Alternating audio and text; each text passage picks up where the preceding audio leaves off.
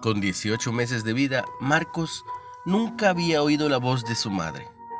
Los médicos le colocaron su primer audífono y su mamá le preguntó, Marcos, ¿puedes oírme? El niño levantó los ojos. Hola bebé, agregó ella. Un Marcos sonriente le respondió con suaves balbuceos. Entre lágrimas, Laura sabía que había presenciado un milagro, porque lo había dado a luz prematuramente después que un ladrón le disparara tres veces al asaltar su casa.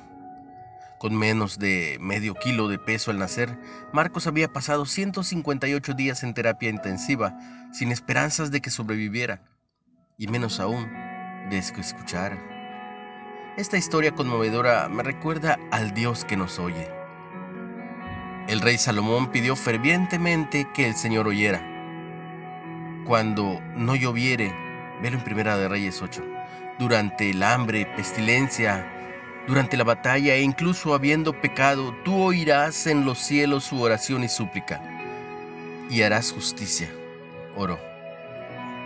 En su bondad, Dios respondió con una promesa que aún cautiva nuestro corazón. Pon atención.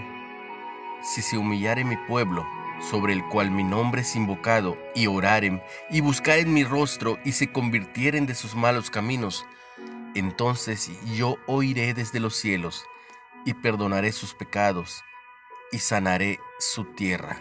Segunda de Crónicas 7:14.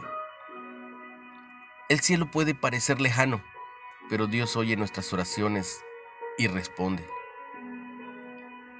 Una reflexión de Patricia Raymond. ¿Por cuál situación difícil puedes orar hoy, creyendo que Dios te oye desde el cielo? ¿Por qué ayuda puedes hoy agradecerle? Recuerda lo que Dios te dijo. Si se humillare mi pueblo sobre el cual mi nombre es invocado, y oraren, y buscaren mi rostro y se convirtieren de sus malos caminos, entonces yo oiré desde los cielos, y perdonaré sus pecados, y sanaré su tierra. Padre, gracias por oír mi clamor.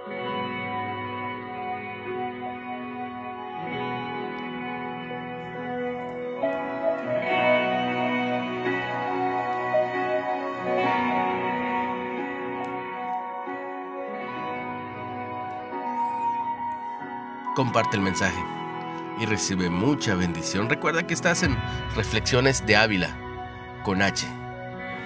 Síguenos en Spotify o en Facebook como líderes de hoy, Nueva Era. Bendecido día en el nombre de Jesús.